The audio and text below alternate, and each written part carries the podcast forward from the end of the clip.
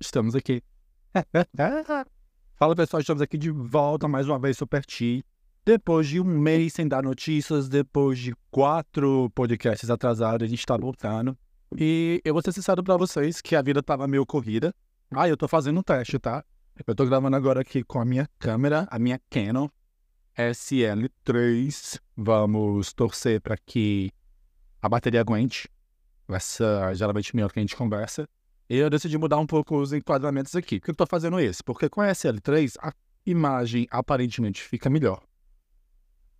E eu consigo me ver aqui. Então, no meu celular, quando eu gravar, eu tenho um telefone bom, eu tenho um Note 20 Ultra. Eu, eu ficar com a qualidade boa, eu tenho que gravar pela câmera traseira. E aí eu não consigo me ver. Então, às vezes, eu não sei se está bem quadrado, se eu sair do quadro, não sair, coisa do tipo. E aqui eu consigo me ver. E aqui, inclusive, podia ter um pouquinho mais de mim, né? Deixa eu diminuir aqui, aumentar o, o campo de visão. Tá só aquela cabeça flutuante. Deixa eu baixar um pouco também. Eu também é, eu tenho tripé, meu amor. Para vocês que não sabem, quem está assistindo o vídeo e tudo mais, eu também sou fotógrafo. De profissão? Não. Eu faço fotografia porque eu gosto. E quando os amigos me pedem fazer uns trabalhos, eu faço fotografia de moda também. Mas não é nada demais também, não, tá? É só, tipo, lookbook, coisa pra ir pra catálogo, na WhatsApp, redes sociais. O foco é mais esse mesmo, é só, só um bicozinho. Mas então, Tiago, por que, que você tava sumido? Ah, muito trabalho e muito estudo. E aí, como eu quero fazer os podcasts gravando também para botar no, no YouTube, e eu não queria fazer de manhã porque eu acordo todo inchado, todo, todo inchado, coisa assim, horrorosa, minha cara fica. E aí eu disse assim, ah, não, fazer inchado não, porque, né, dá um tchãozinho. E aí eu pensei assim, tá, beleza, nós vamos fazer inchado. Aí quando ela passava do dia, eu estudando, eu fazendo as coisas, fazendo a social, porque a gente vai ter que fazer a social, acabava que eu não, não fazia, não dava tempo. E aí quando eu chegava em casa eu estava tão cansado. E sabe, aí quando eu cheguei em casa, eu tenho mil e uma coisas para fazer, tem comida, tem o quarto para arrumar, tem roupa para lavar, tem o pessoal da casa para dar atenção, né? Porque assim, você tem que fazer amizade. E eu gosto de estar com eles, eles são pessoas divertidas. Uh, os meninos que eu moro aqui, uh, as meninas e os meninos. Uh, e tem que fazer comida, tem que lavar louça, essas coisas todas. E aí quando eu chegava à noite, que eu tava livre, vinha pro quarto, aí tem que ligar pro pessoal do Brasil, aí liga pra amigo, liga pra família, liga pro namorado que tá em Paris. É, gostou chique. Namorado que tá em Paris. E é que eu termino, você não tem mais energia para nada, sabe? Você não consegue mais, você tá cansado. E aí, e aí tipo assim, eu até queria gravar, mas a minha cara tava assim, ó. Sabe assim, um roxo caído. Acabaram de dizer, não, gente, não vai ter condições não. Não vai rolar. E aí acabava não gravando. E o final de semana também muito corrida, muito cansado. Eu tô vendo isso tá refletindo bastante na, no meu corpo, esse estresse, porque eu tenho trabalhado bastante, eu tenho é, estudado bastante. Eu terminei o mestrado, mas eu continuo é, estudando coisas afora para poder aprimorar e eu poder fazer portfólio para conseguir um emprego na área logo. Enfim, aí não. Porém, nesse tempo todo, que eu digo não, que acabou não dando certo eu, eu gravar para vocês. Porém, esse tempo todo eu vim anotando aqui temas para o nosso podcast. Olha, devia ter uma luz aqui, né? Assim, olha, a pre preenchendo aqui. Tá vindo aí, viu, gente? Assim, ó. Oi, olha aí. Chega muda. e aí, tem vários assuntos, e esses assuntos aqui nem são todos os assuntos que eu tenho para falar. Porque eu ia anotando e ia só jogando. Então eu tenho que juntar. Tipo, juntar no. No meu WhatsApp, juntar que tá vindo de outros cantos, sabe?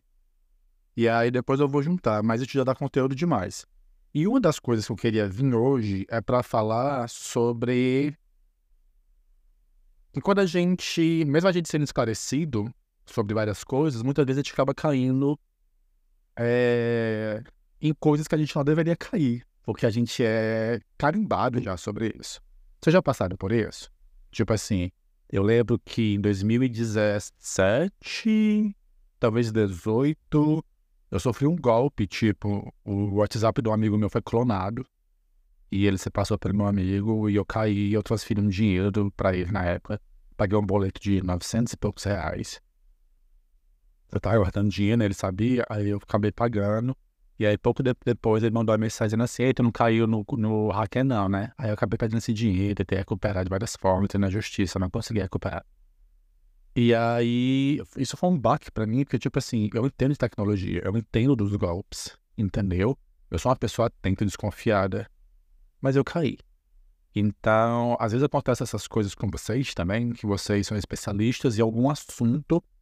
Vamos dizer especialistas, vocês entendem sobre algum assunto e aí vocês acabam caindo nesse assunto. E a gente fica mal por isso, né? E, ela, e, e não é que é legal, mas é legal de observar que, como bom cientista que sou, social, né? sou formado em comunicação social, a gente estuda como fazer ciência social. Não vira especialista, mas a gente estuda e aí uma das coisas que chama muita atenção é quando a gente acaba tendo conhecimento sobre coisas sociais e a gente acaba meio que se levando por isso. E uma coisa aconteceu, foi muito ligado à heteronormatividade. Eu resolvi falar desse vídeo depois que eu vi um vídeo de outro cara, que o cara esclareceu que ele mudou os pontos de vista para mim que a gente é muito acostumado a ver as coisas que existem no mundo pelo ponto de vista da vítima. O que é ótimo, a gente vai entender e ter simpatia. Mas a gente dificilmente vê pelo ponto de vista do opressor, né? E aí fica engraçado a gente ver isso. E isso de várias formas. Tipo, a gente fica vendo a vítima do racismo, a vítima da homofobia, a vítima da colonização, e a gente não vê, por exemplo, a vítima. Como é que o branco vê isso? Como é que o homofóbico vê isso? E não para entender que ah, ele é homofóbico, que ele é ignorante, ele é racista, ele é ignorante. Não é essas coisas. É sobre a meio que tira o peso, como se estivesse tirando o peso deles disso. E não é o peso da culpa, é como é que ele encara quando vê essas coisas e se transforma. Um exemplo que esse vídeo do TikTok eu procurei aqui para poder trazer para vocês e não achei, infelizmente, para poder matar o arroba. E eu não lembro nem se ele é brasileiro ou ele é estrangeiro. Outra coisa que fica também. A gente tá tão acostumado com o idioma aqui, em inglês, que às vezes eu só mando os conteúdos em inglês para os meus amigos familiares que não sabem inglês, e eles assim, tá em inglês. E eu assisti tudo, eu jurava que era português. E a mesma coisa eu faço pro pessoal daqui. Eu vejo uns vídeos e eu mando pro pessoal daqui, aí eles. Tá em português, eu presumo, porque eles também não sabem que é português, né? Eles estão em português, eu presumo. Eu não falo português. Aí eu, desculpa, achei que tava em inglês, tá? Mas aí eu achei desse cara e ele falou: ai, que não sei o que, não precisa vocês estarem esfregando na cara da gente que vocês são gay. Pra que essa bandeira? Pra que festival do orgulho? Pra que não sei o que, isso assim, assim, assado? Pra que tá andando de mão dada? Pra que tá beijando? Ai, eu até aceito, só não precisa se beijar na minha frente. E a gente não fica esfregando quieto na cara de vocês. E ele começa a falar umas coisas que é bem isso. Tipo, como assim você não esfrega? Você chega nos bares de mão dada se fosse o namorado do seu namorado. Você chega e dá um selinho nele. Você chega na roda de amigos dizendo assim, ah, eu vou sair com a fulana, conseguir o negócio dela. Você chega na sua roda de amigo dizendo, menino, peguei o fulano, peguei a fulana, nossa, foi ótimo, tá pra vocês como é que foi. Você chega na roda de, da ceia de Natal dizendo, ai, eu e Armandinho estamos tentando engravidar. Quer dizer, tô fazendo muito sexo para poder, sexo hétero. Vocês chegam e a todo instante esfregando na nossa cara que vocês são héteros. Só que é coisa tão normal que vocês sequer se tocam. Mas tão normal e que deve ser mesmo, né? Não tô dizendo que eles não devem fazer isso normal demonstrar amor, carinho, amizade. Isso é normal, qualquer que seja o tipo de relações. Mas que vocês fazem isso tantas vezes que vocês sequer se tocam. E a gente, que é gay, a gente fica tipo assim, analisando indo, que é pra ver se eu posso falar pra pessoa que eu sou gay. E muitas vezes a gente é assumido, como é o meu caso, e muitas vezes a gente não tem vergonha, a gente, a gente fica analisando, sabe? São meses para chegar no trabalho, na faculdade, ou até com um parente para falar sobre isso, que você é gay, sabe? E aí foi muito engraçado que esse vídeo chegou para mim no, na mesma semana que eu falei pro meu chefe, o dono da empresa que eu trabalho, que é uma empresa pequena, né? E eu me dou muito bem com ele, que é um homem de 64 anos, todo garotão, viu, meu amor? 64 anos, um negão, assim, quase do meu tamanho, todo garotão. E muita gente boa, gosto muito dele, até onde eu conheço, a gente fala, conversa, ele é sempre muito é, atencioso comigo, muito simpático comigo, joga assunto fora, né? Todo garotão. E muito enérgico também. E aí ele tinha me perguntado, eu comecei a trabalhar lá em maio, e ele tinha me perguntado várias vezes, ah, não sei o quê, várias vezes, umas duas, três vezes, tá, e aí, você tem uma namorada? Olha só a heteronormatividade, já presumo que você tem uma namorada, né? Não que eu seja esse post de masculinidade. Não sou uma bicha desvairada, mas também fosse essa masculinidade toda, não. E aí, eu não falava que eu não tinha namorada, mas também eu não falava que eu tinha um namorado. E o inglês, ele permite você ter uma conversa muito mais longa sem expor. Porque a língua inglesa, as palavras, elas não têm gênero, entendeu? A não ser palavras bem específicas como mulher, entendeu? Namorada, elas não têm gênero. Então você pode falar. E eles não usam meu namorado ou minha namorada aqui na Inglaterra. Eles usam meu parceiro para qualquer tipo de relação. Se é heterossexual, homossexual, eles sempre usam meu parceiro, my partner.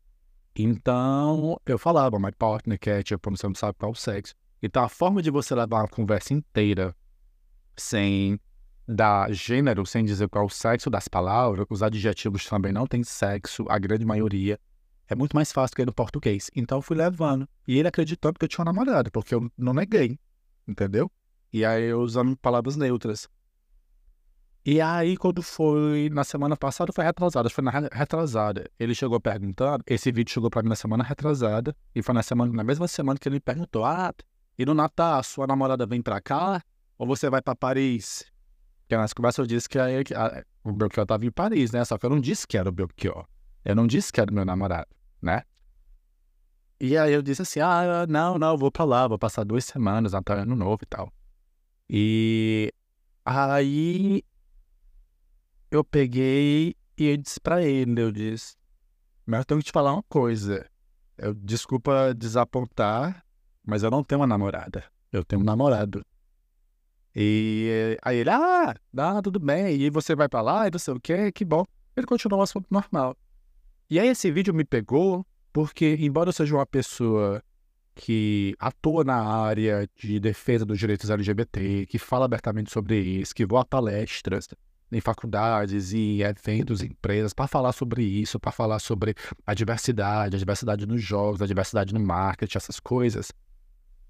Eu passei maio, junho, julho, agosto, setembro, outubro, novembro, dezembro, sete meses, quase sete meses completos, vamos botar seis meses e meio, para eu poder dizer no trabalho e dizer só para ele também. Até porque se no trabalho eu já sou uma pessoa mais reservada, até no Brasil, é, aqui eu também sou muito mais. Até porque eles em si são reservados no trabalho. Eles em si. Né? Eles são de trabalhar e ficar trabalhando. E que me demorou. E eu fiquei assim, nossa, é verdade, né? E aí, quando esse cara desse vídeo falou, a gente demora é, sete meses para poder falar alguma coisa, seis meses, para analisar se a gente não vai ser hostilizado enquanto vocês esfregam a heteronormatividade de vocês. A nossa cara toda hora, todo instante, a todo momento com pequenas coisinhas, é você se reafirmando a todo momento, a todo instante, e depois vocês vão reclamar da gente, aí me, isso me pegou, porque eu fiquei assim, nossa, engraçado, né? Eu que falo, atuo, milito na área, fiquei receoso de chegar aqui e falar, de não ser aceito pela empresa ser pequena, com medo de perder o emprego, talvez, e mentir, depois que eu disse isso, eu pensei assim, nossa, ele é muito legal, né? Mas as pessoas são legais até certo ponto que chega até onde ela, você faz coisas que elas gostam, né? E eu pensei, e se ele for uma pessoa homofóbica? Então ele tava sendo ok comigo porque ele achava que eu tinha uma namorada. E agora que ele sabe porque eu tenho namorado, será que agora ele vai me tratar mal? Que ele vai continuar comigo? Será que ele não vai me demitir? Eu pensando mesmo isso, sabe? Eu disse, poxa, eu preciso desse emprego, né? E aí, eu fiquei, e isso me pegou, sabe? E aí me fez refletir de quantas vezes a gente faz alguma coisa que a gente acha que a gente é experiente, que a gente acha que a gente entende do assunto, que a gente vai continuar é, bem a gente vai continuar. Como é que eu posso dizer? vai saber dominar a situação, vai chegar lá com seus princípios, e não, a gente dá para trás. E aí isso pode ser em vários outros cantos, sabe? De, de situações diversas, em várias de conhecimento. Que a gente acaba caindo nas armadilhas quando a gente está sempre sendo preparado para não cair. E tem milhões de motivos para isso. E aí eu lembro que na época, na hora que eu vi esse vídeo, eu tava muito indignado e eu ia fazer um vídeo sobre isso. Eu ia fazer na hora para aproveitar o, o, o, a emoção, para poder falar mais de coração e coisas do tipo. Porém, não consegui. Não deu certo. E não deu certo, mas por conta que tava tudo ok, eu tava pronto para ir, mas aí neném me ligou e eu fui conversar com o neném, né? Tava tarde da noite e tal. E a gente se conversar e demorou uma hora e meia no telefone. A gente conversa muito no telefone. Nossa, graças a Deus. A gente tá junto há quase seis anos e é raro às vezes que a gente se liga a gente não passa, sei lá, uma hora, duas conversando, todo santo dia. Muito isso. E aí eu fiquei conversando com ele. Quando terminou, já tava esgotado, tava cansado, a minha energia tinha ido embora, né? E já era tarde, para onze e meia da noite, aqui, né? Meia-noite em Paris já. E aí eu resolvi dormir. E aí eu disse, não, deixa eu anotar isso aqui, porque eu vou querer, eu vou querer falar sobre esse ponto em específico. E aí eu queria trazer isso para vocês, né? Que a gente, muitas vezes, a gente sabe sobre um assunto, a gente sabe sobre uma determinada coisa, e mesmo assim a gente cai nas trapaças, a gente cai no conto, a gente cai né, é, é, nos ataques, a gente se reserva por mil e um motivos. Mas isso me fez refletir. E esse ponto específico me fez refletir porque uma ou duas semanas antes de eu ter visto esse vídeo, tipo, há um mês atrás mais ou menos, eu li o livro da Djamila sobre o Pacto da Branquitude. E aí ela analisa muito sobre esse pacto dos brancos têm entre si de forma meio que indizente. Eles se ajudam sem nem se tocar, né? E aí ela faz a mesma coisa, ela coloca o peso da responsabilidade e a visão em cima dos brancos sobre a visão deles, esse pacto que eles têm. De tipo assim, ah, eu não vou falar sobre o ponto de vista preto de como isso me agride, que a autora a, é de Jamila. Não, não é de Jamila, não, é outra. Esqueci o nome dela, mas é o Pacto da Branquitude, o nome do livro. Que ela fala, tipo assim, ah, e o branco faz isso, o branco faz aquilo. E eles fazem de forma inconsciente, porque desde os tempos antigos e não sei o que que eles faziam. Então, meio que isso foi passando de geração para geração como comportamento que as gerações novas nem se tocam para elas naturalizarem, não sei o quê. E ela fica falando sobre essa parte do agressor, sabe? Esse ponto de vista do agressor de não se tocar, ou nem de querer se tocar, porque não é vantajoso para ele, né? E no final das contas, cada um defendendo o seu.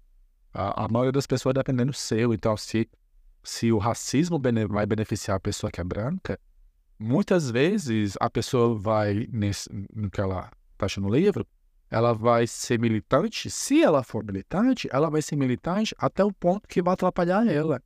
Porque, sei lá, se ela ser branquinha lourinha do olho azul vai ajudar ela a conseguir um emprego melhor do que você, ela vai usar isso a favor dela para poder ter o emprego dela. Ou para poder preservar a família dela, o patrimônio dela.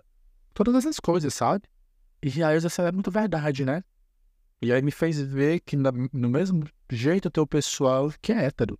Que chega assim, ah, pra que estragar na cara? Ah, pra que fazer isso? Pra que fazer aquilo? Ah, pra que fazer aquilo outro? E usar essa coisa, esses cabelos, andar de mão dada, não precisa ficar esfregando, não precisa estar em cima de mim. E isso pega, né? E continuando isso, e juntando esses dois pensamentos, de que a gente, embora preparado, ainda cai nas armadilhas e aquilo beneficia até o ponto que não lhe atinge, eu lembro de uns amigos meus também, pessoas esclarecidas que lutam e algumas delas têm, sofrem algum preconceito em algum ramo, né? Porque o preconceito ele vem de vários ramos. E que elas falavam coisas que eu fiquei assim. Eu não vou discutir agora porque eu tô sem energia. Faz muito tempo também. Né? Como, por exemplo, um grande amigo meu, uma vez, é, ele sabe que eu sou gay, sempre soube. E a gente é muito amigo. E aí, uma vez a gente conversando, e ele falou assim: ah, que não sei o que, não tenho nada contra. Só não quero que ele em cima de mim. Aí eu perguntei: se daí em cima de mim, vai fazer o quê? Ah, aí eu saio na porrada. Aí eu fiquei assim: ah, tá, entendi. E eu conversei com ele e falei assim, ó, você não precisa sair da porrada. É só você chegar e dizer que você não quer. Se fosse uma mulher dando em cima de você, você estaria na porrada? Ah, é porque o homem é muito insistente, tem uns viados que é muito insistente. Eu, eu concordo, mas isso não me dá o direito de bater nas pessoas. Se fosse uma mulher insistindo, o que, é que você faria? Ele faria assim, assim, assado. Eu falei, pois então qualquer coisa, você faz com o cara que você faria da mulher. Do mesmo jeito. Entendeu? Ele não lhe dá o direito de agredir. E assim também como tive uma amiga, que qual foi? Eu não lembro, mas ela também fez algo parecido. De que estava tendo alguma coisa e era alguma coisa que envolvia criança, que eu lembro de dizer assim, ah, o que a criança vai pensar? Aí não era sobre ser gay ou coisa do tipo, não era sobre isso, era outro assunto, mas eu não lembro qual era o assunto, mas ela falou sobre o que a criança quer pensar. E aí, que, que era muito discurso que, que os homofóbicos têm, ai, como é que eu vou explicar para as crianças? E eu lembro que na época ela dizia assim, é só explicar normal, a criança vai entender. Tipo, é agora é B. O A tá na nossa cabeça, tá na cabeça da criança. A forma que a gente pensa que é a normal e a correta tá na nossa cabeça de adulto. A criança, ela tá aprendendo. Então, se você chegar e explicar, ela vai entender. E aí eu pensei assim, eu disse, nossa, eu não esperava isso vindo dela, porque é uma pessoa que é tão instruída, é uma pessoa que, que se indigna tanto, de coração mesmo, sabe assim, que nas conversas de bar, ela fica assim, mais íntimas, com os amigos íntimos, ela fica dizendo, nossa, me chateia tanto e tal, aí sofri isso e tal. E é uma pessoa que pode sofrer preconceitos de outras formas. Eu não quero especificar, porque senão quem estiver me assistindo talvez vai saber de quem se trata, né? E eu não quero que isso aconteça. E aí eu disse nossa, a pessoa que sofre preconceito A, B e C ainda vem falar isso, sabe? E. E então a gente não tá imune, não, né? A gente não tá imune. É, é... Às vezes é exaustivo ter que ficar pensando toda hora, mas é muito sobre isso, né? Da gente estar tá alerta, da gente é, procurar não cair nessas armadilhas, da gente virar outra coisa. E aí eu pensei, disse, nossa, eu vou, eu, vou levar isso para um podcast, porque vai que as pessoas gostam, né? Vai que elas querem, vai que ajuda. E fiquei esse recado para vocês. É, cuidado mesmo assim, se vocês acham que vocês são esclarecidas sobre algum assunto, porque às vezes vai acontecer sim da gente acabar caindo em alguma armadilha, acabar caindo em contradição sem querer, por, por fatores sociais. E sobre. Queria contar para vocês também que quando eu escondi, meio que escondi, e eu folguei no meu trabalho, com medo de represália, né? E de que é engraçado quando as pessoas falam que a gente fica esfregando a todo momento, a toda hora, a todo instante, que a gente é gay, e os héteros acham que não fazem isso. Se você é hétero e tá me escutando assim, você faz, tá? Só o fato de você poder chegar e falar, andar de mão dadas, ou abraçar, ou de dar em cima, entendeu? Você só chegar e dar em cima de uma menina, dar em cima de um menino, e levar, bem que leve um fora, mas você dá esse luxo sem correr o risco de levar porrada ou morrer por conta disso. E de você falar da sua gravidez na mesa, de você falar que você fez uma viagem, postar as fotos de boaça. E detalhe, sem sequer pedir autorização. Porque vocês fazem isso, vocês fazem, vocês pedem, vocês não analisam a conjuntura, vocês só soltam. Porque vocês têm a certeza de que nada vai acontecer. É um privilégio que vocês têm. E de que mesmo assim também vai ter amigos da gente, ou até mesmo a gente, né? A gente sempre fala sobre o outro, como se a gente fosse maravilhoso, maravilhoso, maravilhose, como se a gente fosse usar o líquido dourado. Mas às vezes o pau não é a gente, né? Mas isso é só para outro podcast. E às vezes a gente mesmo tá sendo escroto e não tá se ligando, sabe? A gente mesmo tá fazendo a coisa, os pensamentos errados e não tá se ligando, né? E eu lembro que mesmo depois desse vídeo, desse cara que falou sobre isso, sobre a heteronormatividade, Instagram nossa cara todo tempo a todo instante, e que isso afeta bastante a gente, é... eu comecei a me questionar bastante se, poxa, será que em algum nível eu tô fazendo isso? Porque isso me levou ao pensamento dos meus amigos, são preconceituosos, sem se tocar. E aí eu fiquei me pensando, poxa, mas se eu estiver sendo, né, o pau no cu em algum instante, instância, né? Eu disse, né? Vamos ver depois. Vamos ver depois. E fica por aqui. Vou tentar postar mais regularmente. Muito obrigado para vocês que vieram, ficaram até aqui. Não fiz a introdução do podcast, mas você já sabe que a introdução ela é inexistente, porque esse podcast é feito sem roteiro nenhum. Ele, assim, não tinha, né? Mas eu só começava a falar. Hoje, pelo menos, a gente tem aqui um um roteirinho, os itenzinhos que ajudam a gente. Pelo menos é para poder, né, botar assim para frente.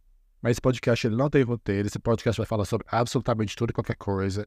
Ele vai falar sobre carreira, sobre videogame, sobre cinema, sobre filme, sobre vídeo, sobre música, sobre assuntos sociais, sobre indignações. Vou vir chorar aqui, vou vir contar alegrias, vai vir falar sobre, sobre dicas de inglês. O diabo é quase, vai ser assim, será papel danado. E para você que tá aí, muito obrigado. E a gente se vê no próximo podcast. Acho que eu vou